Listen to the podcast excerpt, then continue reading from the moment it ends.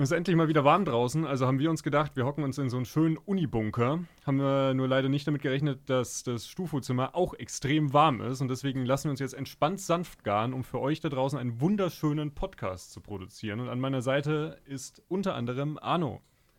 Hallo, ich bin hart am Schwitzen. ich bin auch dabei, ich bin der Moritz. Ähm, mir geht's auch gut, aber hier ist es viel zu warm drin, also man schmilzt wirklich im Büro. Das ist ein schöner, fensterloser Raum, wo man auch keine Möglichkeit zum Lüften hat. Also äh, haben wir uns gedacht, podcasten wir doch ein bisschen. Und äh, ja, um was soll es denn heute gehen? Heute soll es um äh, wahrscheinlich einen der größten Regisseure unserer Zeit gehen und auch der letzten äh, Jahre und Jahrzehnte, nämlich Ridley Scott, der schon Ende der 70er angefangen hat und auch dieses Jahr mal wieder einen Film in die Kinos bringt mit Napoleon und auch nächstes Jahr das Gladiator-Sequel macht. Hm. Äh, wie, schaut ihr Ridley Scott-Filme schon immer? Seid ihr ein Fan? Weil mir ist äh, tatsächlich irgendwann aufgefallen, also es ist gar nicht so, dass ich gezielt Ridley Scott-Filme geschaut habe. Ich habe nur immer wieder Filme geschaut, natürlich, weil ich Filme liebe. Und dann habe ich da mal geguckt, wer ist denn da der Regisseur? Und dann stand da auf einmal Ridley Scott. Und äh, der Name ist dann immer und immer häufiger aufgetaucht. Äh, und ja, im Zuge von diesem Podcast habe ich jetzt mal geguckt, wie alt ist denn der Mann eigentlich? Und der ist 85 oder wird 85. Und äh, das ist schon, äh, das hätte ich nicht erwartet. Ich dachte irgendwie, der ist so in seinen 60ern oder so. Das hat mich ein bisschen schockiert.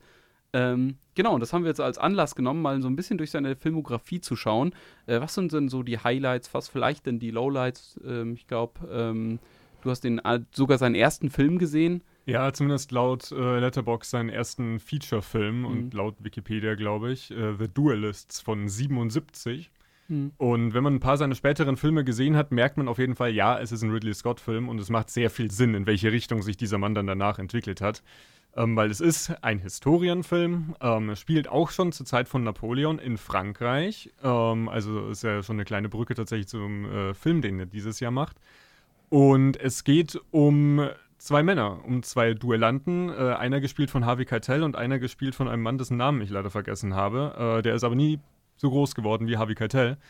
Die duellieren sich über einen Zeitraum von mehreren Jahrzehnten, irgendwie, ich glaube, fünf, sechs, sieben Mal, basiert laut dem Film selber auf wahren Begebenheiten. Ich habe es jetzt nicht selber nachgeschaut. Und ist insofern interessant, als dass er, wo Ridley Scott später, ich sag mal, bei Gladiator stören sich viele Leute ja dran, dass der eigentlich mit ähm, einem Historienfilm und ich sag mal, wirklicher geschichtlicher Nacherzählung von dem, wie es ansatzweise passiert sein könnte, sehr, sehr wenig zu tun hat. Und der ist tatsächlich sehr realistisch, gerade auch in diesen Duellsequenzen. Das sind tatsächlich Fechtsequenzen und die sehen tatsächlich auch extrem geil aus, weil sie nicht irgendwie so überstilisiert sind. Das ist jetzt kein Star Wars Episode 3 oder sowas, sondern es ist tatsächlich, es fühlt sich zumindest für mich als Laien so an, als könnte das tatsächlich ein echter Fechtkampf sein. Und das funktioniert dadurch wahnsinnig gut tatsächlich und ist ähm, sehr interessant mal anzusehen, äh, einfach weil es eine Kampfsequenz ist, die mal ein bisschen, ja, sich sehr geerdet anfühlt. Hm. Ähm, da wäre jetzt so meine Frage, wir können ja dann später nochmal uns einzelne Filme von ihm rauspicken, aber für was steht denn Ridley Scott bei euch? Ich habe so ein bisschen Halbwissen über ihn auch, äh, was ich mir so über die Zeit angelesen und angehört habe. Ähm, für was steht denn für euch dieser Regisseur? Ich finde, dass er vor allem dafür steht, dass er auch ein Auftragsregisseur ist. Also der schreibt die Drehbücher nicht selbst, sondern der adaptiert sie einfach. Aber das macht er in einer Zeit, das ist Wahnsinn, wie schnell der einen Film raushaut. Und ich habe da ein Interview gelesen mit Ben Affleck und mhm. der meinte, dass Scott mit fünf bis sechs Kameras gleichzeitig operiert, um eine Szene zu drehen.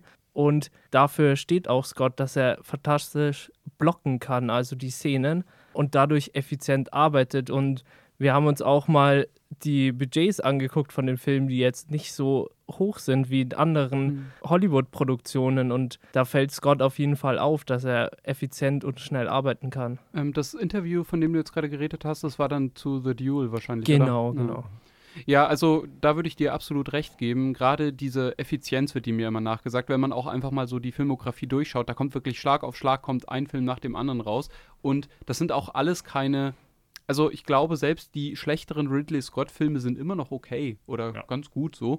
Ähm, ich bin nicht sein allergrößter Fan, das kommen wir vielleicht später auch nochmal drauf. Äh, aber ich finde, er hat ein paar ganz, ganz, ganz große Filme auch gemacht. Ja, wie ist es bei dir? Ähm, also ich habe irgendwann mal habe ich gelesen, was in, in starken Gegensatz zu äh, Denis Villeneuve setzt, und zwar, dass seine Kamera immer extrem statisch ist. Die bewegt mhm. sich selber nie. Der schwenkt ein bisschen, der zoomt ein bisschen, aber der, es gibt quasi keine Kamerafahrten in Ridley Scott-Filmen.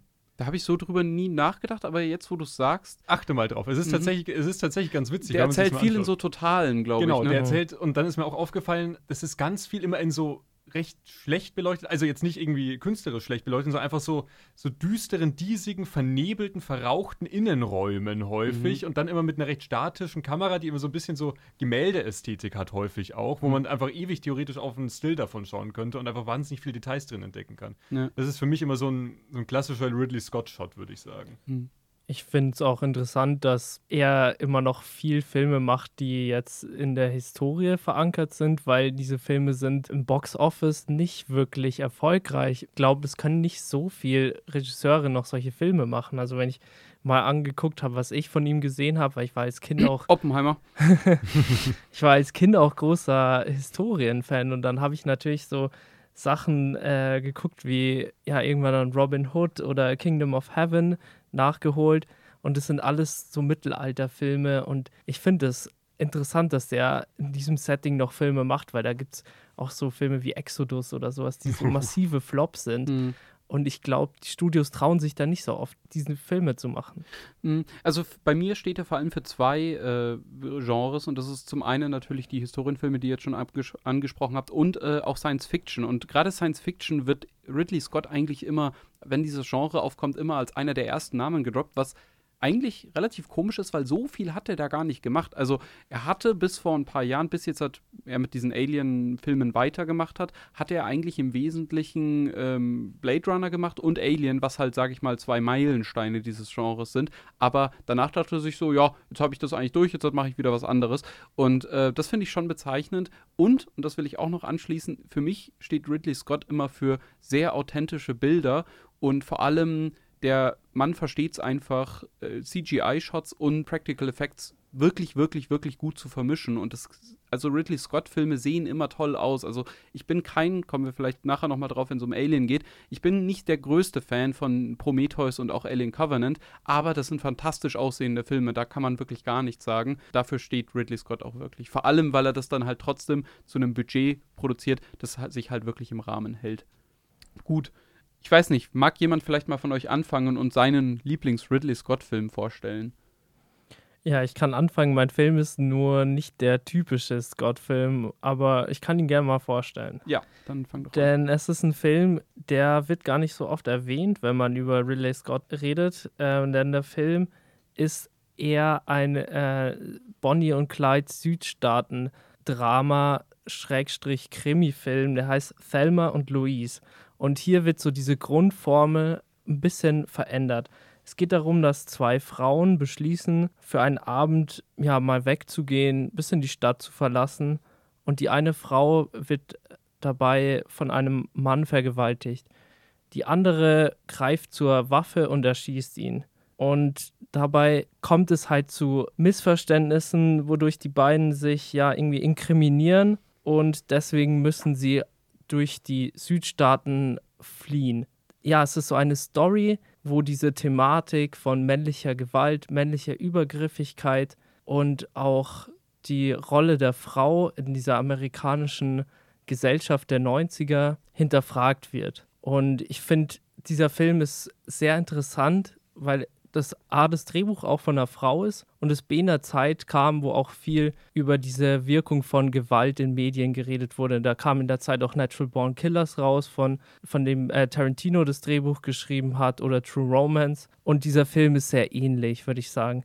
Er hat auf jeden Fall sehr interessante Bilder, sehr weitläufige Bilder und nutzt diese Südstaaten, dieses Südstaaten-Flair auch aus, wie zum Beispiel auch ein Terence Malick das macht.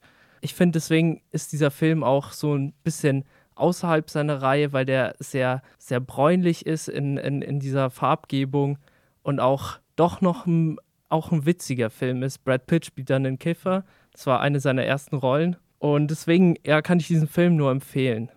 Ich habe ihn noch nicht gesehen tatsächlich. Er ist, er ist schon länger auf meine Watchlist. Das ist so eine, da habe ich jetzt keine hohe Priorität drauf. Äh, jetzt vielleicht schon. Ähm, aber wenn er mir mal vor die Schippe kommt, ist, läuft der gerade irgendwo? Ich habe den mal auf Prime gesehen. Da war okay. mal auf Prime. Ich weiß nicht, ob der noch drauf ist. Okay. Hm. Ich habe ihn leider auch nicht gesehen, aber das gilt. Also, das ist ein Film, der in ganz vielen Filmpodcasts, die ich sonst so höre, immer wieder gedroppt wird. Also, mir hat der Titel total was gesagt. Mit der Story konnte ich jetzt bisher noch gar nichts anfangen. Also, ich habe den, wie gesagt, nicht gesehen. Ähm, der steht aber bei mir auch noch auf der Watchlist jetzt schon länger. Genau. Also, muss ich auf jeden Fall mal nachholen. Aber ist ja, würde ich sagen, eher einer untypischen Filme für Ridley Scott. Ja, würde ich auch sagen was sich nur so auch ein bisschen so durch seine Filmografie zieht, ist so dieses Thema auch männliche Übergriffigkeit mhm. und auch schon Frauen, die mit Traumata umgehen müssen. Und ich finde es interessant, dass er das als so ein größerer männlicher Regisseur aufgreift, dieses Thema. Und in diesem Film ist das, glaube ich, am präsentesten das wollte ich auch, da wollte ich später nochmal drauf zu sprechen kommen, wenn es um Alien geht gerade. Also Ridley Scott ist schon jemand, der immer wieder eine sehr starke Frauenfigur in seinen Filmen zeichnet. Ähm, also das zieht sich dann ja auch durch die anschließenden Teile, also die Hauptfiguren Prometheus und auch in äh, Alien Covenant sind ja auch jeweils weiblich. Und also das ist auf jeden Fall, was sich durch seine Filmografie zieht. Wenn man jetzt dann so, naja, vielleicht zu The Martian oder äh, auch Black Hawk Down schaut, dann eher weniger. Aber ähm, trotzdem interessant, dass Lee Scott damit schon so früh angefangen hat, bevor das eigentlich ein Thema war, auf das Hollywood so krass gepocht hat. Das ist ja mittlerweile, schaut das ja ein bisschen anders aus. Mhm. Ja, wenn wir dann eh schon bei Alien sind, dann kannst du auch gerne noch. Soll ich was zu Alien sagen? Ja, sehr gerne. Gut. Ähm, ich bin gar nicht der riesigste Alien-Fan tatsächlich. Also ich mag den ersten Alien also natürlich sehr gerne. Das ist ein absoluter Klassiker. Ich finde, der sieht fantastisch aus. Ich mag äh, Science Fiction, ich mag Horror. Das ist perfekt, äh, praktisch die perfekte Kombination dieser beiden Genres. Für mich ist es aber vor allem ein Film, den ich total liebe, weil er eben diese praktischen Effekte noch hat. Und ich habe die letzten Wochen und Monate da ein bisschen dazu genutzt, äh, die ganze Alien-Reihe durchzuschauen, also auch die übrigen Filme und auch ähm, Alien vs. Predator und danach auch noch Predator. Ähm, ich bin bei diesem ganzen Franchise, wenn man das jetzt mal so zusammennehmen will, ein bisschen zwiegespalten, weil ich finde, es gibt eigentlich nur sehr wenige wirklich gute Filme ähm, in diesem Franchise. Ähm, dazu würde ich jetzt Alien und Alien 2 zählen. Aber gerade das Creature Design von Alien 1 ist halt sowas Besonderes und was, was man noch nie gesehen hat.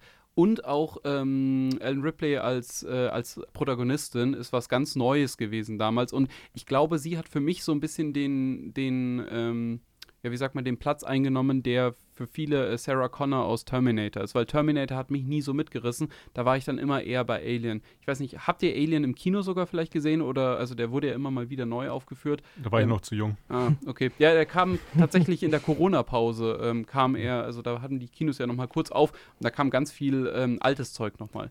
Und da kam unter anderem auch Alien und ich habe ihn da leider verpasst. Aber ich mag Alien. Ich bin, ich bin vor allem vom ersten Teil, würde ich sagen, schon noch ein Fan. Ich finde es ein bisschen schade, wohin sich das Franchise entwickelt hat. Wie ist es denn bei euch? Ich muss sagen, ich mag den ersten, ich finde den zweiten noch mal besser. Weil, mhm. ähm, ich rede jetzt nur ganz kurz drüber, weil wir eigentlich über Ridley Scott reden, mhm. aber was James Cameron da abfackelt, klar, es ist an sich das klassische Sequel mit höher, schneller, weiter. Aber er macht es einfach, James Cameron üblich, einfach so gut. Und mhm. ähm, ich hab's, ich bin tatsächlich drauf gekommen, den zu schauen, weil klar, Aliens hatte ich schon länger auf meiner Watchlist, den ersten hatte ich schon vor längerer Zeit mal gesehen, weil äh, Chris McQuarrie, also der ähm, Mission Impossible Tom Cruise Regisseur, hat auf Twitter gepostet mal, äh, wurde, er wurde gefragt, ich glaube, was war die Frage, irgendwie gut, Filme mit gutem Production Design.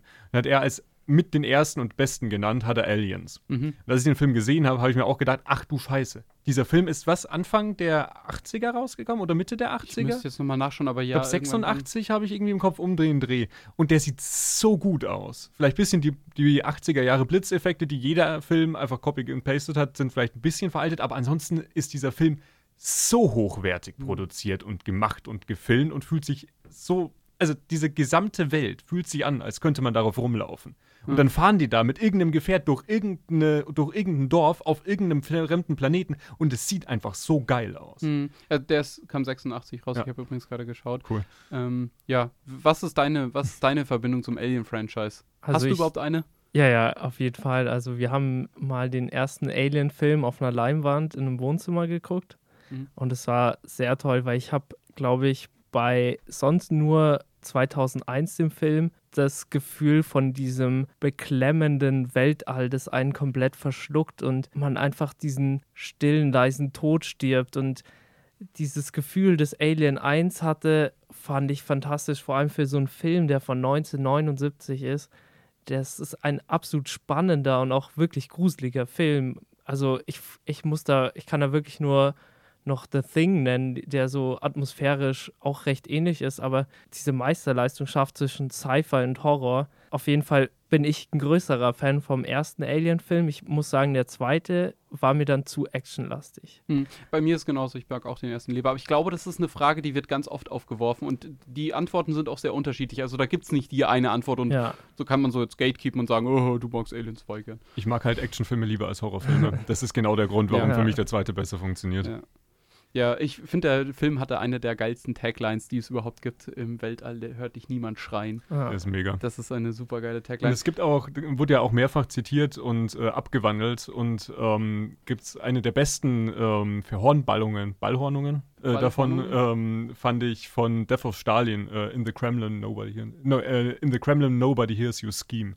Ah, okay. das, fand ich, das fand ich sehr oh, unterhaltsam. Ja, cool.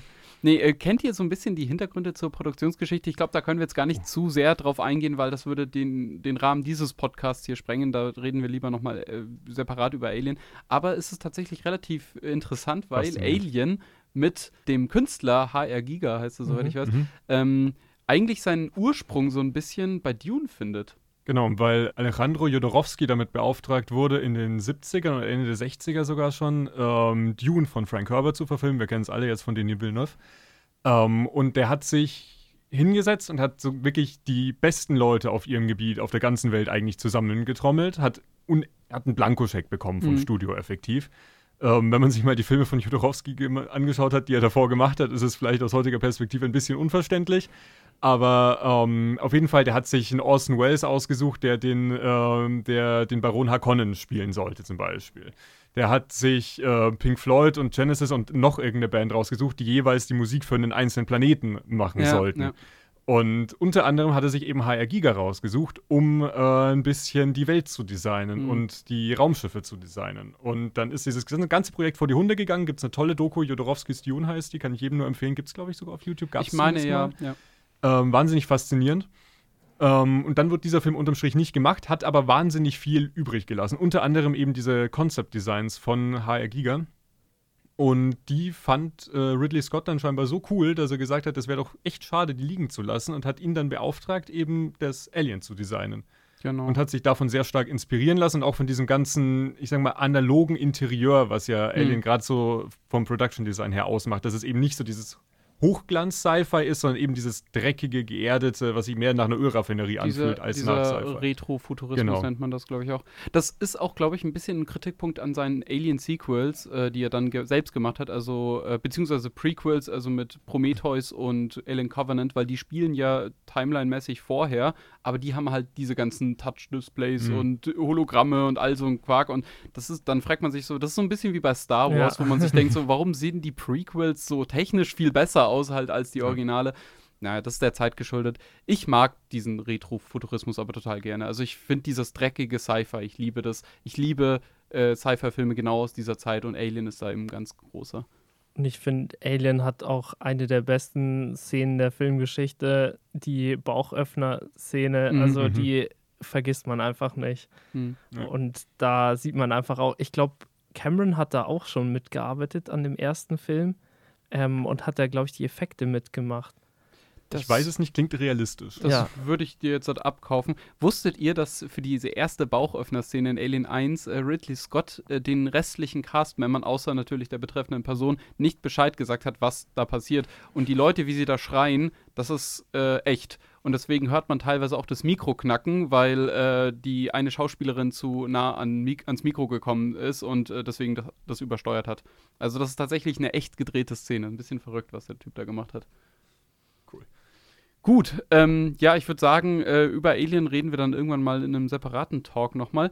Ich würde dir jetzt mal das Wort übergeben und du darfst deinen Lieblings-Gott-Film vorstellen. Ja, gerne. Ähm, ich muss mich entscheiden zwischen Blade Runner und Gladiator. Ähm, aber ich nehme tatsächlich Gladiator, weil mir mehr Fun Facts dazu einfallen. Mhm. Weil das ist ähm, für mich, wenn wir jetzt Alien schon hatten und einen gar nicht mal so prototypischen Ridley Scott-Film mit Thelma und Louise, nehme ich mal einen absolut prototypischen Ridley Scott-Film mit einem Historiendrama. Mhm. Oder Historienepos eher. Ähm, ich glaube, Gladiator haben viele Leute gesehen. Ich behaupte, es ist der absolute Lieblingsfilm aller Väter auf diesem Planeten. Ich habe mal rumgefragt, alle äh, Väter von Freunden und Freundinnen, die ich kenne, alle lieben Gladiator. Ähm, ich weiß nicht, Fragt eure Väter mal, ich bin mir sicher, sie mögen auch Gladiator. Boah, mein Vater ist ganz komisch mit seinem Filmgeschmack. Also er der, mag Gladiator, der, wetten. Nee, nee, der mag so, der mag das immer nicht, wenn viel gekämpft wird. Der mag keine Gewalt in Filmen und da, glaube ich, findet er in Gladiator kein, kein ruhiges Pflaster. Das ist nicht der richtige Film für ihn. Okay, aber vielleicht macht er für Gladiator eine Ausnahme. Es würde mich nämlich, äh, würd mich nämlich wundern, wenn es mal so wäre. Ja. Also für ähm, meinen Vater wird es perfekt Gladiator 2, weil da spielt sein Lieblingsschauspieler mit, Denzel Washington.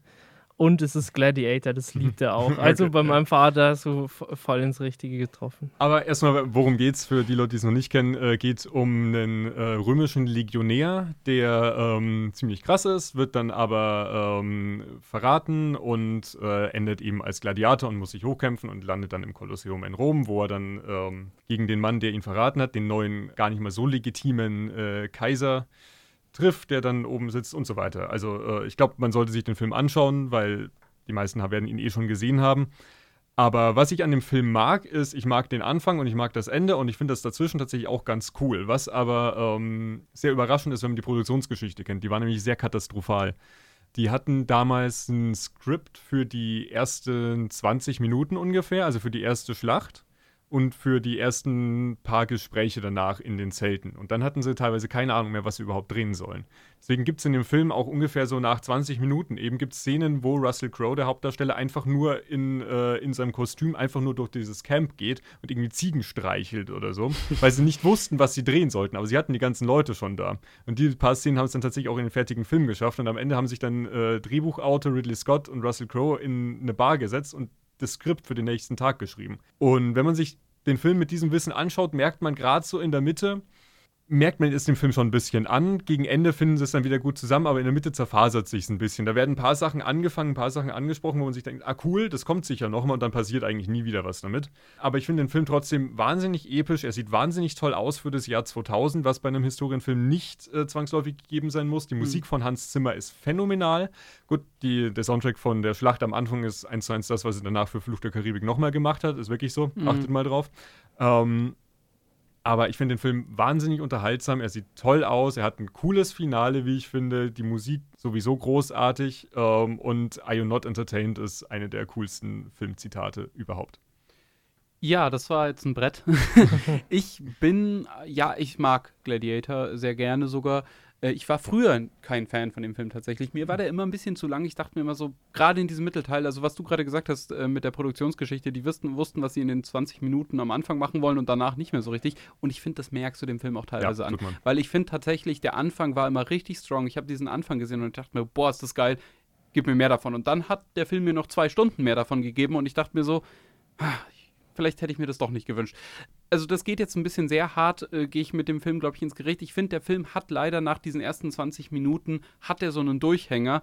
Und dann muss man sich nochmal so als Zuschauer da total neu orientieren und dann kommt man wieder rein. Und entweder er verliert dich da diesen Punkt oder du gehst mit. Und äh, als ich ihn das erste Mal geschaut habe, hat er mich da verloren. Und ich dachte mir so, nee, das war es nicht für mich. Ich verstehe nicht, warum den alle so sehr lieben. Und dann beim zweiten Mal schauen, wahrscheinlich weil ich wusste, auf was ich mich einlasse, ähm, hat es dann funktioniert. Und ich finde, der Film sieht auch fantastisch aus. Ich finde diese ähm, Aerial Shots von Rom mhm. finde ich ein bisschen eigenartig, weil das ist so fast schwarz-weiß an manchen Stellen. Ja. Also es ist ganz komisch vom, vom Color Grading teilweise, fand ich. Aber gerade die Endsequenz, also in der Arena, die ist großartig.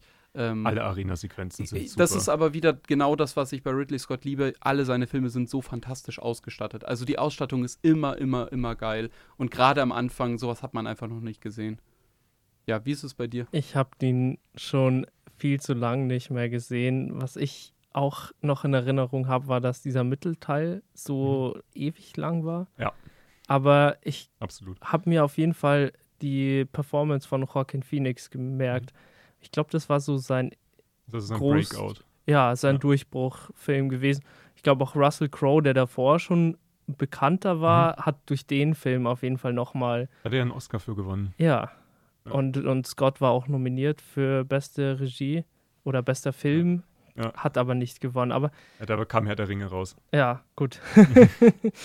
aber ja, ich, ich würde den auch gerne nochmal angucken. Vor allem jetzt, wenn nächstes Jahr der zweite Teil kommt, dann will ich den schon nochmal gucken. Das ist auf jeden Fall ein guter Grund, sich den dann nochmal zuzuführen. Tipp von mir, ich habe die Blu-ray und da gibt es einen Extended Cut drauf. Da sind 10, 15 Minuten mehr mhm. drin. Die mochten Hans Zimmer und Ridley Scott und, ähm, und Russell Crowe mochten die sehr, sehr gerne. Und beim Testpublikum sind die überhaupt nicht angekommen. Und mhm. ich habe den Extended Cut geschaut und die Szenen sind da. Ich habe sie mittlerweile alle wieder vergessen und ich werde den Film nie wieder im Extended Cut schauen. Also das sind 15 Minuten, die der Film noch mal länger ist, ja. die er sich noch mal zieht, die es echt nicht braucht, leider. Ich finde aber gerade bei dem Film, wenn man jetzt den Vergleich, äh, das ist jetzt ein bisschen weit hergeholt, äh, zu Oppenheimer zum Beispiel zieht, was ja auch ein Historiendrama irgendwie ist. Und ich finde, Oppenheimer geht drei Stunden, aber tatsächlich hat sich für mich Oppenheimer um einiges weniger gezogen als Gladiator. Und Gladiator ist, glaube ich, so 150 Minuten. Ja, 155. 155, genau. Das ist eigentlich nicht so krass lang. Ist schon ein langer Film, aber da geht schon noch mehr, sag ich mal.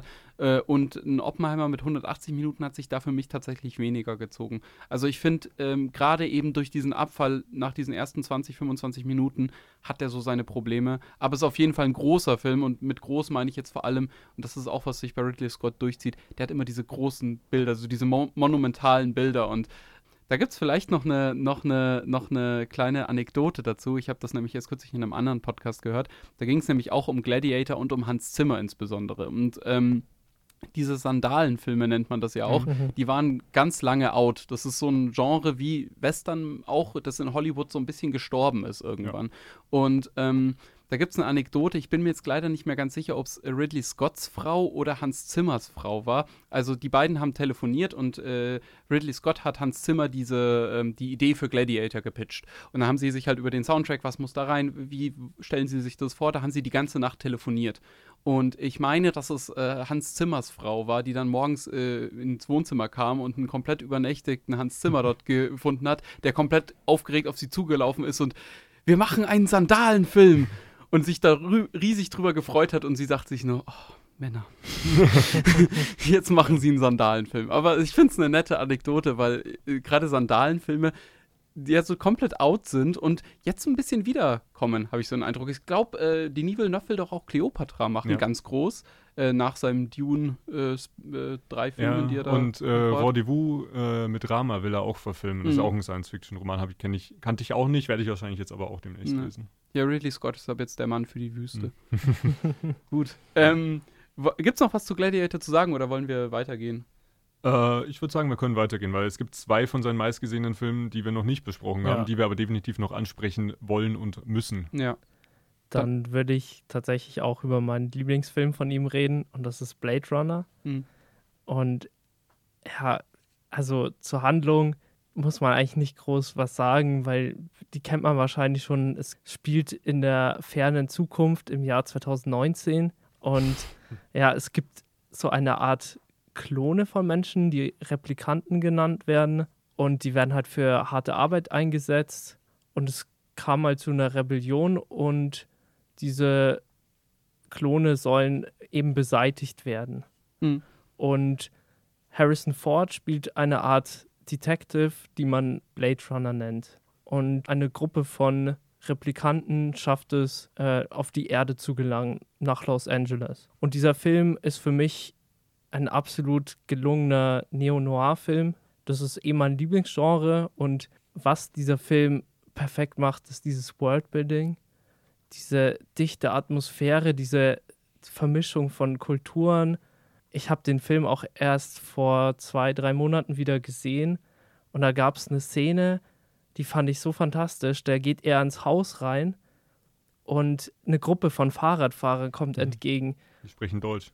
Genau, die sprechen Deutsch. Stimmt. Ja, das ist mir auch aufgefallen. Genau, ja. und diese Szene sollte eigentlich normalerweise vorbei sein, aber man sieht diese Fahrradfahrer noch fahren und diese wirklich Verliebtheit in diese Details kommt bei mir bei diesem Film, finde ich das perfekt. Also Ridley Scott hat da ein Meisterwerk geschaffen, nicht nur für Sci-Fi, nicht nur für Film Noir, sondern auch wie man äh, Worldbuilding betreibt und wie man eine Atmosphäre kreiert. Hm.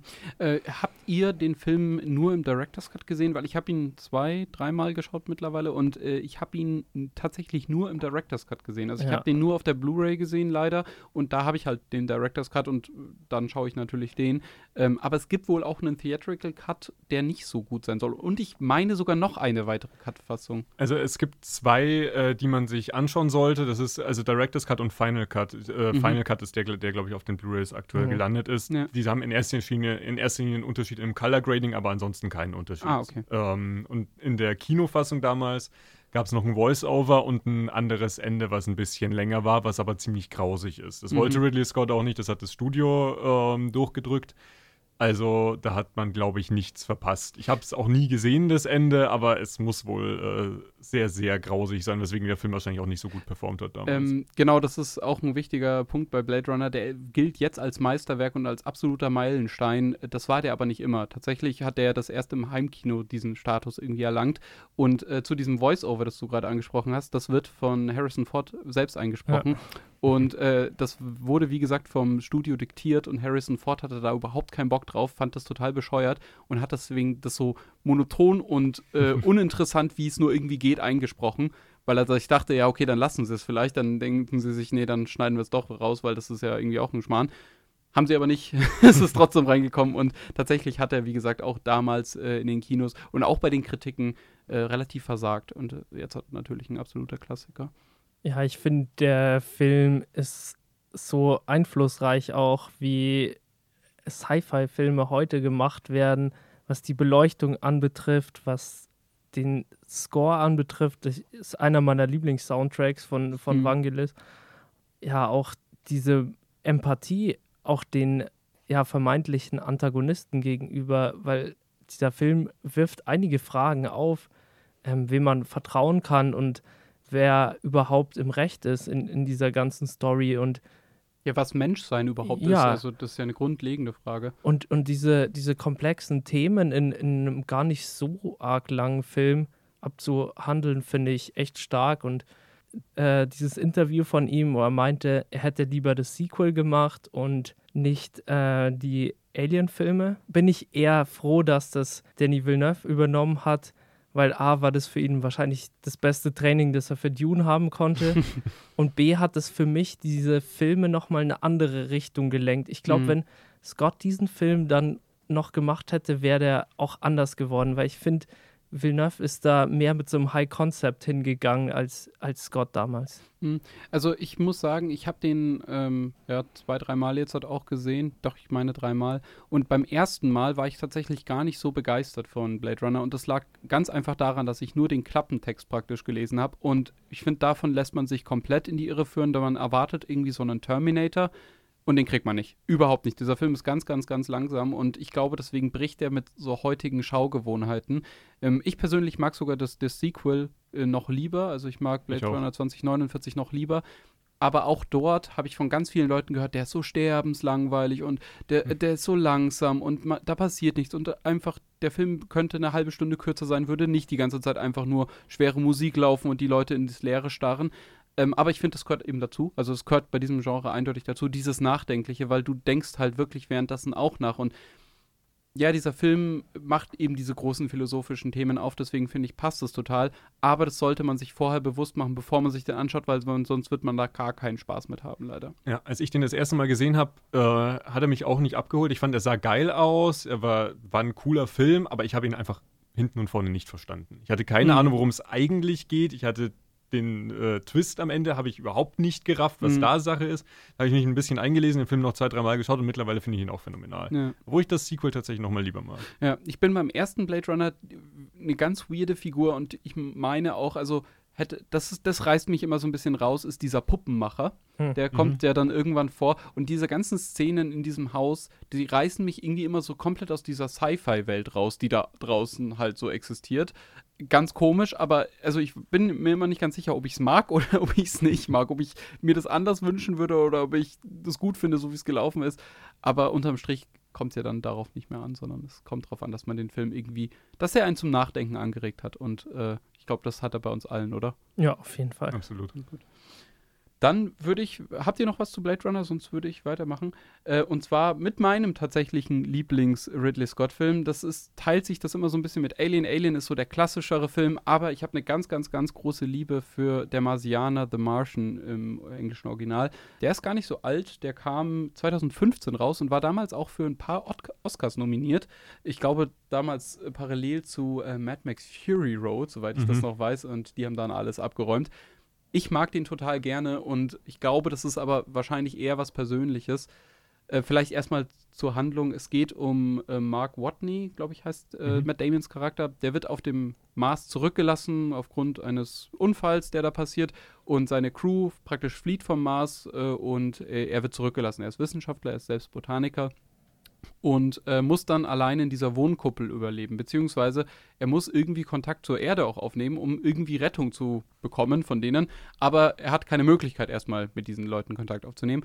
Und ich finde, das klingt erstmal super bedrückend und äh, das klingt so, ja, ein Mann alleine auf einem Planeten und muss da irgendwie ums Überleben kämpfen, das könnte jetzt halt einfach eine zwei Stunden Misere aller The Road werden, wo du dich einfach nur mhm. permanent schlecht fühlst, aber das ist es gar nicht geworden. Der Film ist super witzig an Stellen, der hat so eine Leichtfüßigkeit und man schaut diesem Mann dabei zu, wie er sich ja mit den mit den Problemen eben auseinandersetzt und für jedes Problem versucht, eine Lösung zu finden. Und das immer, ja, mit so, einer, mit so einem Witz auf den Lippen macht und mit einer unglaublichen Kreativität.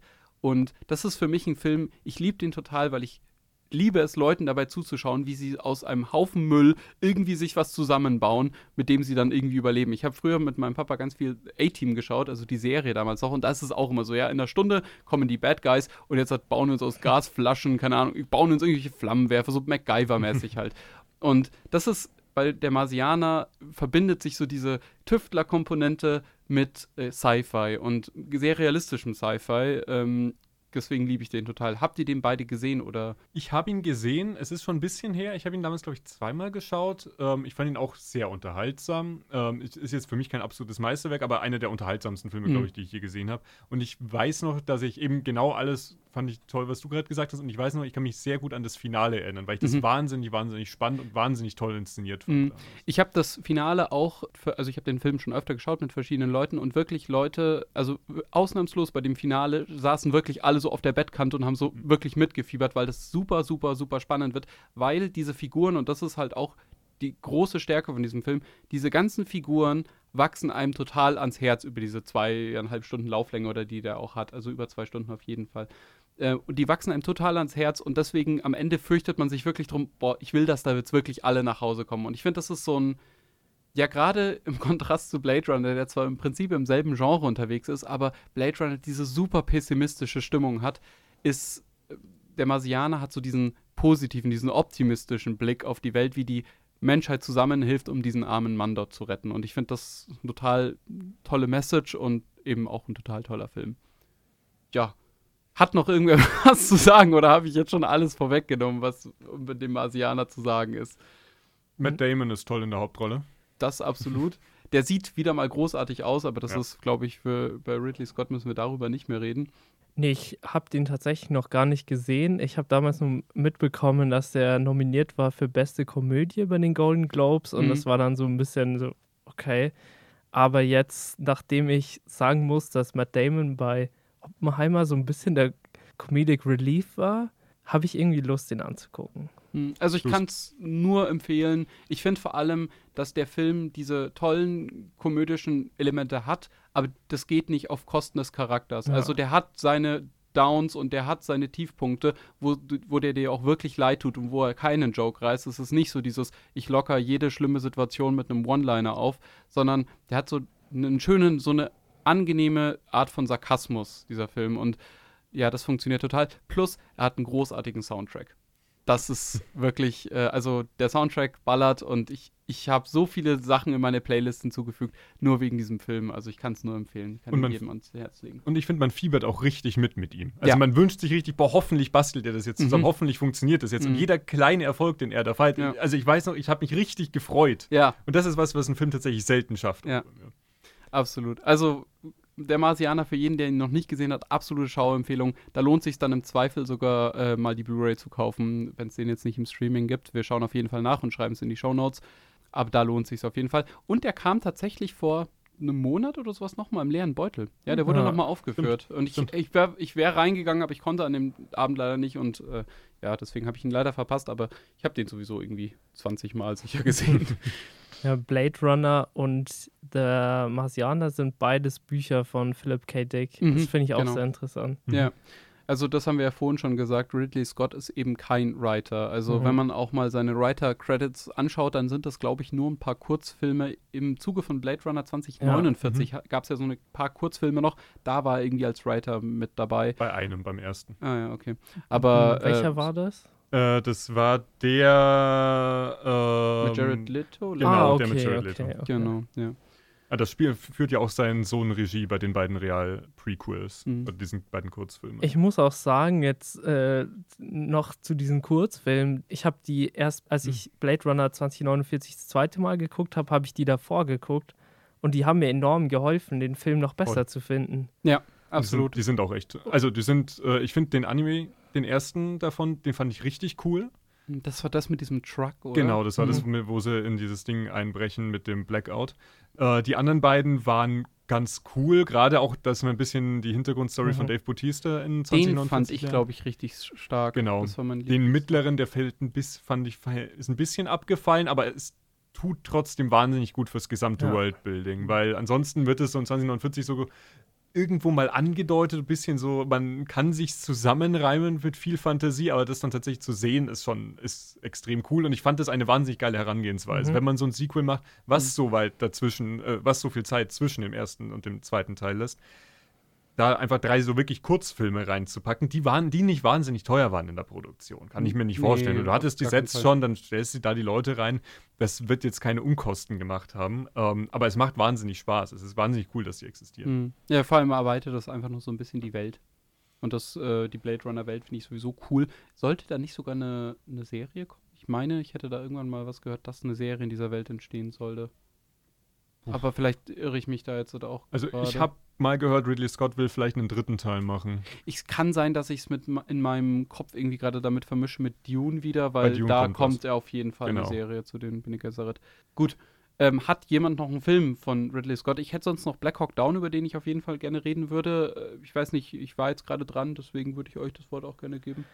Ich hätte jetzt keinen Film mehr, über den ich per se reden würde. Ich würde ganz kurz vielleicht ein, zwei Worte zu Kingdom of Heaven noch sagen, weil Duelist habe ich vorhin schon angesprochen. Ja. Äh, da kann man nicht wirklich viel mehr zu sagen. Duelist kann man sich anschauen, ist der erste Ridley Scott-Film, hat ein paar coole Szenen. Würde ich jetzt wieder abraten von noch sagen, muss man unbedingt gesehen haben. Wenn man Bock auf einen Ridley Scott-Film hat, ist es definitiv eine genauso gute Wahl wie die meisten anderen. Es mhm. ist ein mhm. klassischer Ridley Scott-Film. Ja. Vielleicht ein bisschen zu zäh an manchen Stellen. Aber ähm, zu Kingdom of Heaven, ich kenne ihn nur im Director's Cut. Mal wieder ein Ridley Scott-Film mit einem Director's Cut, der nochmal länger ist. Der Film dauert im Original schon, ich glaube, zweieinhalb Stunden. Dann dauert er nochmal 20 Minuten länger, die dem Film sehr gut tun. Der Film ist immer noch viel zu schnell. Es ist, passiert immer noch viel zu viel. Er ist immer noch wahnsinnig überladen, dieser Film. Teilweise, manche Kampfsequenzen sehen nicht so geil aus, wie sie es könnten. Ähm, ich habe trotzdem eine Schwäche für den Film. Ich finde, der Film macht echt macht echt Laune. Ich finde, er fühlt sich ein bisschen an wie so eine Videospielverfilmung. Hm. Also, weil er einfach zu viel versucht, weil er einfach, weil dieser Protagonist sich anfühlt wie so ein Videospielprotagonist, ja. weil er irgendwie alles kann. Mhm. Er ist wahnsinnig charismatisch, er kann Ackerbau, er ist ein krasser äh, Feldherr, er ist ein wahnsinnig guter Stratege und ein wahnsinnig cooler Typ einfach. Mhm. So ein Best Buddy mit jedem. Aber ich mag den. Ich finde, der sieht cool aus. Ich finde Orlando Bloom in der Hauptrolle, finde ich, find ich sehr cool.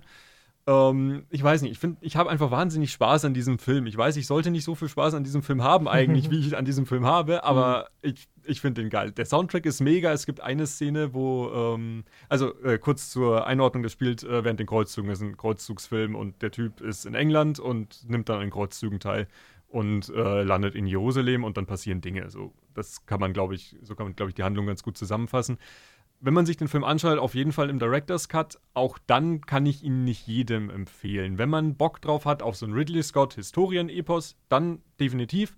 Ansonsten, wenn man den Film schaut, weil man jetzt sagt, hey, ich will jetzt den Ridley Scott für alle Filme gesehen haben, dann kann sich's, glaube ich, echt ziehen. Ähm, aber es gibt gerade zum Beispiel, es gibt ein paar einfach wahnsinnig geile Szenen. Es gibt eine Szene, wo so dieses gesamte Heer, dieses gesamte Kreuzfahrerheer äh, so in der Ferne, in der Wüste, mit so flimmernder Luft, mit so einem gigantischen goldenen Kreuz aus dem Nichts auftaucht. Das sieht einfach wahnsinnig cool aus. Wenn dann der mhm. Soundtrack kickt, dann macht dieser Film einfach eine wahnsinnig geile Stimmung. Weißt du, ob es den irgendwo zu schauen gibt? Zumindest nichts, was ich habe. Also weder auf Prime noch auf Netflix. Ja, muss mal schauen. Würde ich auch den, wie gesagt, Blu-ray empfehlen für den Director's Könnte sogar auf Disney Plus sein. Ich glaube, dass ich da mal das Thumbnail gesehen habe. Könnte aber sein, wenn es ein nur 20th Century Fox-Film ist. Ja, weil, dann ja, ja, der, da kam ja, einige Filme von ihm. Ja. Nee, ähm, ich habe gerade mal den Composer gegoogelt, weil ich dachte mhm. mir, ja, irgendwie, das ist auch was, was bei Ridley Scott immer wiederkehrend ist. Also er hat immer tolle Musik in seinen Filmen. Ja. Und das ist äh, Harry Gregson Williams. Ich kannte den nicht vorher, aber der hat unter anderem auch der Marsianer gemacht mhm. und äh, die ersten beiden Trackteile. Und die ersten beiden Trackteile sind auch für einen grandiosen Score und grandiose Musik, finde ich, bekannt. Also ich bin ein totaler Shrek-Fan, äh, die eben auch aus seiner Feder stammen. Und sogar den dritten Shrek sehe ich gerade. Ja. Und den vierten auch. Oh, wow. Okay. naja, also ähm, auf jeden Fall guter, guter Komponist. Ich weiß nicht, gibt es da noch zu noch was zu sagen? Sonst äh, nee, ich, ich, will, ich will gar nicht so lange drüber reden. Ich wollte nur erwähnen, weil, ja. ich, weil mich sonst mein Mitbewohner, der Geschichte studiert, verprügeln würde, glaube ich. Genau, dann Oder nicht mehr füttern würde. Komme ich im selben so gleich schnell, sage ich mal, zu äh, Black Hawk Down noch. Das ist ein Film, den ich früher total toll fand, beziehungsweise den ich äh, ja so eindrucksvoll fand.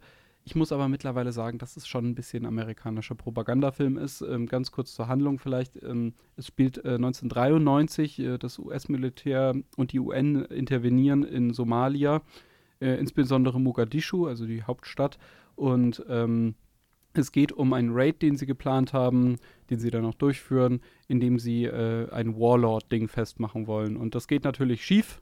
Daher kommt auch der Name. Der Blackhawk ist ein äh, US-amerikanischer Militärhubschrauber und äh, ja, von denen werden einige abgeschossen und äh, ja, das läuft alles nicht so wie geplant. Das ist ein Film, der wieder fantastisch aussieht. Also gerade es gibt diese Szenen, wo dann eine, wie so ein Apocalypse Now mit ganz vielen Helikoptern und ja, die Szenen sind, also die, die Bilder sind groß und das sieht alles toll aus. Es wird aber leider nur so diese amerikanische Sicht beleuchtet und leider gar nicht ähm, das Leben der dortigen ja, Bevölkerung. Die werden dann eher so als, ja, sag ich mal, Opfer dieses Konflikts dargestellt. Aber ja, ich finde das ein bisschen undifferenziert. Ich, der Film ist wieder toll besetzt, der klingt wieder toll. Hans Zimmer hat die Musik gemacht. Ja, also es ist auf jeden Fall, wenn man Kriegs-Antikriegsfilme mag, dann sollte man Black Hawk Down, glaube ich, gesehen haben. Es ist auf jeden Fall interessant und soweit ich weiß, auch relativ nah an den, der, den tatsächlichen Begebenheiten. Also es basiert ja auf einer wahren Begebenheit, auch diese Mission. Und äh, wenn man sich dafür interessiert, dann würde ich es auf jeden Fall empfehlen. Sonst, falls man aber ein Problem damit hat, wenn sich Amerika mal wieder als Held darstellt äh, und die Welt, während sie Weltpolizei spielen, dann spart man den vielleicht besser aus. Genau, das ist so viel dazu. Ich weiß nicht, ich glaube, mehr muss ich zu Black Hawk Down gar nicht sagen. Josh Hartnett spielt die Hauptrolle und den fand ich mit das Coolste an Oppenheimer. So, ja. Das noch als kleinen Fun Stimmt. Fact. Aber mehr fällt mir auch nicht an. Das, ja, ist, das ist genau der, Stimmt. den ich meinte letzte wow. Woche. Ja, ja, total vergessen. Ja, cool. Ähm, dann würde ich sagen, von meiner Seite aus wäre der Ridley Scott-Part jetzt vorbei. Ja. Äh, vielleicht können wir nochmal zusammenfassend sagen, was wir jetzt halt auch, über das wir jetzt geredet haben, was für uns Ridley Scott ausmacht. Für mich sind das wirklich diese ganz großen Bilder, immer sehr authentisch und vor allem, ja, dieses Effiziente. Dieser Mann produziert einfach mit 85 Jahren immer noch jedes Jahr einen Film. Ja. Und das ist halt wirklich krass. Und wirklich die Qualität, die dabei rumkommt, das ist kein Uwe Boll-Projekt, sondern das sind halt wirklich große, große Bilder, die sich auf jeden Fall immer lohnen, auch auf der großen Leinwand anzuschauen. Also ich bin nicht der allergrößte Ridley Scott-Fan, aber ich sag bei jedem Ridley Scott-Film, oh wow, es kommt ein Ridley Scott-Film raus, ich freue mich irgendwie drauf. Ich bin auf jeden Fall mal gespannt, wie es wird und äh, ja, das wird sich jetzt auf jeden Fall für die nächsten zwei Projekte, nämlich Napoleon, der dieses Jahr kommt, und Gladiator 2 für mich fortsetzen. Habt ihr noch was zu sagen dazu? Ja, ich bin allein schon bei dem Cast von Napoleon, freue ich mich auf den Film und nachdem ich fand, dass House of Gucci für mich schon eine absolute Enttäuschung war und ich den Film wirklich nicht gut fand, habe ich jetzt schon ein bisschen Vorbehalte bei Ridley Scott, aber auf jeden Fall freue ich mich auf, auf Napoleon und auch auf Gladiator 2, weil auch Paul Mescal da mitspielt mhm. und finde ich fantastisch und ich finde es schön, dass der jetzt auch so durchstartet. Gut. Bei dir noch was? Äh, ich glaube nicht. Ich will nur sagen, also er hat auch neben den Filmen, über die wir gesprochen haben, die natürlich alle geil sind, hat er auch so ein paar mittelmäßige und ein paar Gurken natürlich, wie House of Gucci. Ich fand ihn jetzt nicht so schlimm. Ähm, aber es gibt ein Zitat in House of Gucci, das ist tatsächlich hängen geblieben. Und mit dem würde ich diesen Film auch beschreiben oder ganz oder die von die ganzen Ridley Scott-Filme, die jetzt nicht so toll sind. Und zwar ein Triumph des Mittelmaßes. Und das ist für mich sind es ganz viele von diesen, ja, Ridley Scott-Filmen. So uh, All the Money in the World zum Beispiel. Sich jetzt, diese ganzen Filme, das sind Filme, die haben sicher viele Leute mal gesehen, aber viele Leute auch genauso schnell wieder vergessen. Aber er hat eben immer mal wieder diese Highlights und auch das, äh, und seine Glanzstunden sind auch noch nicht vorbei, sondern er macht halt auch immer mal wieder einen geilen Film, der uns daran erinnert, so, hey, Ridley Scott kann auch geile Filme und dann macht er mal wieder eine Gurke. Mhm. Also es ist immer so ein bisschen ein Coinflip, ob er jetzt so meh wird oder halt richtig geil. Absolut. Gut, dann würde ich jetzt vielleicht zu unserem letzten Segment äh, überleiten. Und zwar, was haben wir zuletzt gesehen? Ich glaube, wir, wirklich viel Zeit haben wir auch nicht mehr. Deswegen würde ich das jetzt ganz kurz fassen. Jeder sagt vielleicht einen Film. Ähm, falls ihr mehr wissen wollt, falls ihr euch denkt, hey, was schauen die denn sonst noch? Das kann doch nicht sein, dass die in der Woche nur einen Film schauen. Nein, tun wir nicht. ähm, aber man kann das nachschauen und zwar auf Letterbox. Wir verlinken unsere Letterbox-Accounts äh, unter dem Video beziehungsweise auf YouTube beziehungsweise ist es in, der, in den Show Notes gespeichert.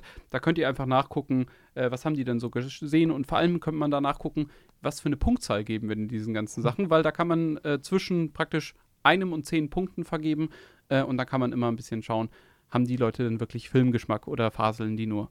Gut, damit würde ich das Wort an dich übergeben. Was hast du zuletzt geguckt?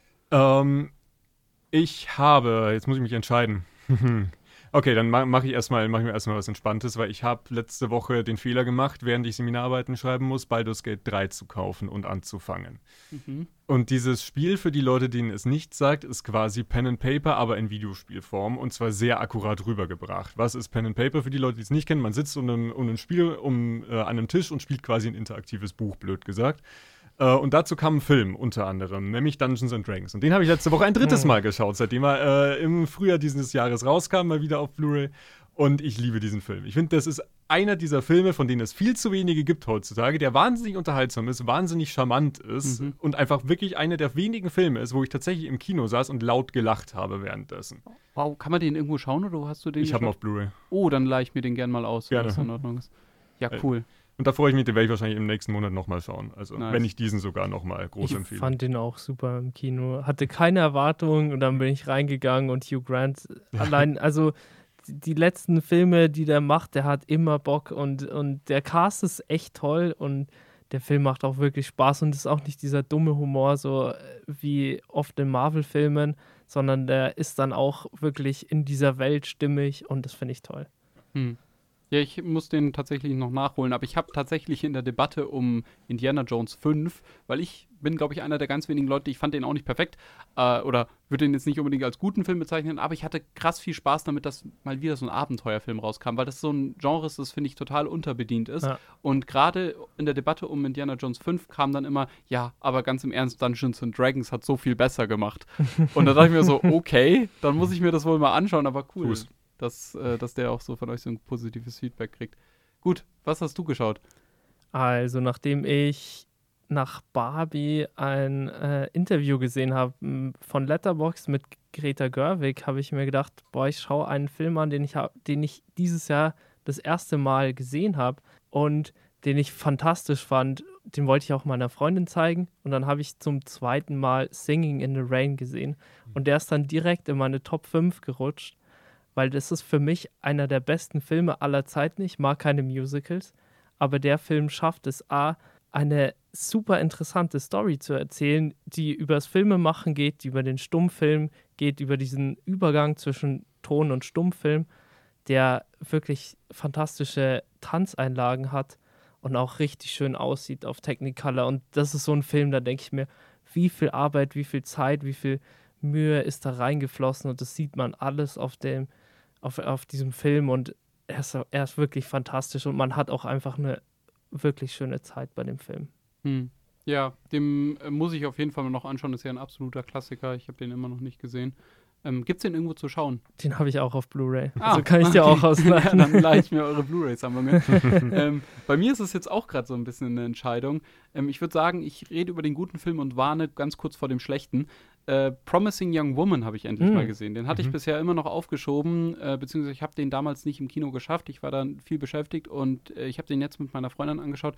Ich fand den großartig, also so viel kann man schon mal sagen. Es geht ja. um eine Frau, eine junge, äh, die jedes Wochenende sagt sie, sie geht in einen Club, tut so, als wäre sie sturzbetrunken und lässt sich dann von so einem sogenannten Good Guy so nach Hause bringen. Irgendein Typ, der sich halt versucht, an, an ihr irgendwie zu vergehen und ja, stellt ihn dann zur Rede eben. Und ähm, ja, es geht um sie als Person, wie sie, ja, wie Frauen auch in unserer Welt vielleicht das Feiern eben erleben, was für viele bittere Realität ist und stellt das mal so ein bisschen auf den Kopf. Ich fand, der Film hatte ganz, ganz, ganz eindringliche Momente, wo man sich auch als Mann fragt, so, hey, man hinterfragt diese ganze Zeit diese, diese Situation und denkt sich so, fuck, habe ich mich mal irgendwann so daneben benommen? Und das, das man sieht, ja. man merkt diesem Film so an, das sind Situationen, die, zu denen man vielleicht irgendwo sogar einen Bezug hat, weil man war halt feiern, hat sich mit jemandem unterhalten und dann kommt aber dieser Twist oder dieser, dieser Change, wo, wo, wo er dann praktisch über die Stränge schlägt. Und das wird, das macht so eine ein unangenehmes Gefühl. Deswegen, ich würde vor allem jedem Mann auch diesen Film total ans Herz legen, weil ich finde, das ist, das schafft ganz viel Awareness dafür, was für kleine Dinge schon damit anfangen, dass sich eine Frau in dem Fall eben unwohl fühlt beim Feiern. Und äh, deswegen fand ich den ganz, ganz wertvoll. Und ich fand tatsächlich, der hat ein ganz unvorhersehbares Ende. Also, das ist so, ja. wenn man, wenn man Filme schaut oder viele Filme schaut, dann ordnet man währenddessen schon alles so ein bisschen immer in so eine Aktstruktur und okay, jetzt kommt das und jetzt kommt das, jetzt kommt das und am Ende wird es darauf hinauslaufen und ich nerv dann immer meine Freundin so ein bisschen, weil ich sage so, das ist jetzt passiert und am Ende wird das und das so und so aufgelöst. Hm. Und ich habe bei dem Film auch so, und ganz oft liege ich auch richtig, bei dem Film, äh, Film habe ich auch eine Vermutung aufgestellt und ich lag absolut falsch und ich habe mich so gefreut, dass ich das getan habe. Also ähm, ich fand, er hatte ein tolles Ende äh, und er hatte eine tolle Message. Ich würde ihn jedem ans Herz legen. Ich finde das ein ganz wertvoller Film. Gut, so, habt ihr Promising Young ja, überhaupt ich, gesehen? Was, Im was Flugzeug, auch, also sage ich nichts dazu. Ah, okay. was ich auch richtig interessant fand, war dieser, äh, auch der Umgang von Frauen mit anderen Frauen, mhm. denen solche Sachen passiert sind, weil da gibt es wirklich eine absolut erschreckende Szene. Absolut, ja. Und also dieser Film hat da wirklich Stellen gehabt, da was einem wirklich unwohl in der Magengrube und ich habe nicht gedacht, dass der Film so böse sein wird. Vor allem finde ich, und das finde ich ganz wichtig, deswegen meinte ich auch, den sollte sich vor allem wirklich jeder Mann mal anschauen. Es ist so ein Thema, ähm, Übergriffigkeit und sowas. Natürlich, man weiß, dass es ein Thema ist, aber ich finde, durch diesen Film wird auch mal aufmerksam gemacht, wo sowas eigentlich schon anfängt. Ja. Wo das und wo man sich vielleicht auch als Mann in dem Moment gar noch nicht die Gedanken gemacht hat, aber wo das für, für eine andere Person schon anfängt, dass man sich unwohl fühlt, dass man, dass man sich vielleicht auch äh, Erinnerungen getriggert werden an vergangene Ereignisse. Und deswegen finde ich das wirklich, also der hat mich wirklich äh, mitgenommen auch. Ja. Also ich habe den fertig, ich habe den angeschaut und ich lag dann auch noch so eineinhalb Stunden wach und habe wirklich über diesen Film nachgedacht, weil ich fand, der hatte eine ganz, ganz eindringliche Message. Also dem würde ich jedem ans Herz legen. Gibt es auf Amazon Prime zu schauen. Absolute Schauempfehlung. Ähm, und jetzt muss ich noch ganz kurz warnen, weil ich war erst kürzlich in der Sneak und der Film kommt jetzt bald raus und nicht, dass Leute den Fehler machen, ins Kino zu gehen. Ich habe Kandahar gesehen. Das ist der neue Film mit Jared Butler, ähm, mhm. ja, mhm. wo sie in Afghanistan sind und aus irgendeinem Grund spielt Pakistan noch eine Rolle und der Iran und ähm, ja, es fühlt sich an, ja, so stellt sich Amerika den Mittleren Osten vor und das ist nicht schön. Äh, ich fand den überhaupt nicht gut. Ich finde, der hatte schlecht geschnittene Action, der hat ganz forcierte Dialoge. Es werden ein paar Themen angesprochen, die zwar eine ernstere Note haben, aber das wird dann überhaupt, dem, dem wird nicht der Raum zum Atmen gegeben. Das fühlt sich dann eher so an wie Lines, die reingeschrieben werden, dass man irgendwie sagt, man hat einen moralischen Anspruch damit erfüllt. Ich fand den ganz, ganz übel. Ähm, ja, kommt auch in der Kritik mies weg. Das ist praktisch im selben Fahrwasser wie diese ganze Olympus has fallen, London mhm. has fallen mhm. und so weiter und so fort. Ja. Dann würde ich noch ganz, ganz kurz was reinschmuggeln. Ähm, und zwar würde ich gerne auf eine positive Note enden. Und zwar ist auf Mubi gerade äh, Workmeister Harmonies, Werkmeisterische Harmonien. Bilatar ist der Regisseur. Das ist ein ungarischer Regisseur. Der Film ist von 2000 in Schwarz-Weiß gedreht kann ich jedem absolut nur empfehlen. Es war mhm. letzter Donnerstag, ähm, ein Kumpel und ich haben Filmabend gemacht. Er hat sich Kung Fu Panda ausgesucht. Ich habe einen ungarischen Film in Schwarz-Weiß ausgesucht, der insgesamt auf die zweieinhalb Stunden Laufzeit fast äh, 39 Schnitte nur hat. Er mag mich nicht mehr, so viel sei gesagt. Nee, auf jeden Fall ähm, ganz, ganz große Empfehlung für jeden, der Bock auf einen anspruchsvollen Film hat. Ich habe ihn überhaupt nicht verstanden. Ich habe dem Film instant 5 von 5 gegeben. Es geht um in erster Linie um einen kleinen Mann, äh, einen kleinen Mann, einen jungen Mann, der in einer ungarischen Kleinstadt irgendwo in der Pampa lebt. Ähm, und es geht um diese Kleinstadt, es geht äh, so ein bisschen Metaphorik in Richtung Faschismus und Eiserner Vorhang und UdSSR und was da alles so abging. Ähm, und ist ein wahnsinnig faszinierender Film. Der ist, sieht so toll aus. Ich habe selten so einen mitreißenden Film erlebt. Ja, der ist an manchen Stellen, kann man den vielleicht lang finden, aber jeder, der Bock hat auf was Anspruchsvolles. Man kann es wahrscheinlich am ersten mit irgendwie einem Tarkovsky zum Beispiel vergleichen. Mhm. Ähm, also das ist zumindest ein Vergleich, der häufig rumgeworfen wird und ich sehe es. Ähm, aber ich fand ihn tatsächlich zugänglicher als Tarkovsky und vor allem unterhaltsamer nochmal. Ist wahrscheinlich sein kürzester Film. Ja, wahrscheinlich, weil der hat auch, äh, was ist es, Satan, Satan Tango mit ja. irgendwie sieben Stunden oder sowas. Äh, ich freue mich, ich freue mich. Ja. Da muss man eigentlich so eine, so eine Badge kriegen, ich habe Satan Tango ja, geschaut. Und dann auch so eine goldene, wenn man es am Stück getan hat. Gut, dann würde ich sagen, haben wir eine ganz gute Liste wieder zusammen. Es, die ganzen Filme und wo es die zu schauen gibt, das schreiben wir nochmal in die Shownotes rein. Und in jedem Fall geht ins Kino, geht meinetwegen auch in Kandahar, wenn es sein muss, aber Hauptsache geht ins Kino. Ja. Ähm, aber ich glaube zurzeit, dann schaut euch lieber noch ein zweites Mal oder ein drittes Mal oder ein viertes Mal Oppenheimer oder Barbie an, äh, bevor ihr. Oder Talk Kandahar to Me. Oder den, ja. Oder, oder Mission Impossible. Oder den sogar. da, obwohl ich will, will, immer Tom Cruise kein Geld geben. Aber egal. Geht ins Kino, habt Spaß beim Filme schauen und dann hören wir uns alle beim nächsten Mal wieder. Bis bald. Ciao. Bis dann. Ciao.